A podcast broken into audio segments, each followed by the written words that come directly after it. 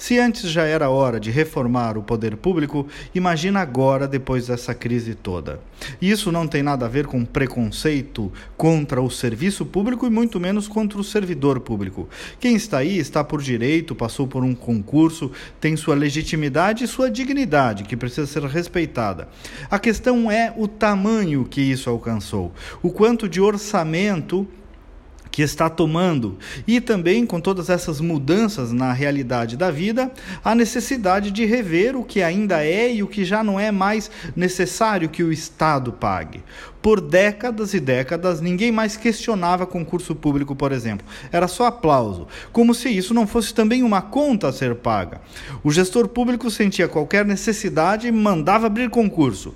Isso tinha uma aprovação política e também popular. Isso mudou.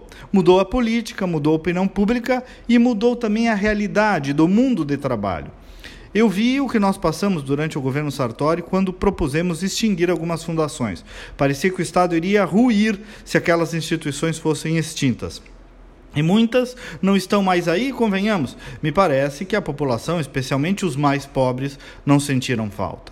E também as instituições, muitas prestaram um serviço relevante em outra época, mas percebam que a maioria delas foi criada pela necessidade lá das décadas de 60, 70, 80 mais modernas. O mundo mudou. Não pode o posicionamento do serviço público ficar parado no tempo. Está aí a tecnologia, está aí o teletrabalho, está aí uma série de possibilidades que permitem baratear o custo para a sociedade, priorizando o quê?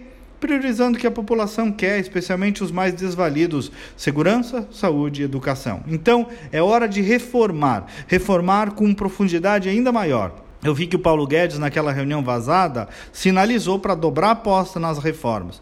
Tomara que o presidente Bolsonaro e aqui também o governador Eduardo Leite realmente retomem a reforma do serviço público. Isso não é contra ninguém, é a favor de uma sociedade mais livre do peso da máquina estatal. Bom dia e até amanhã.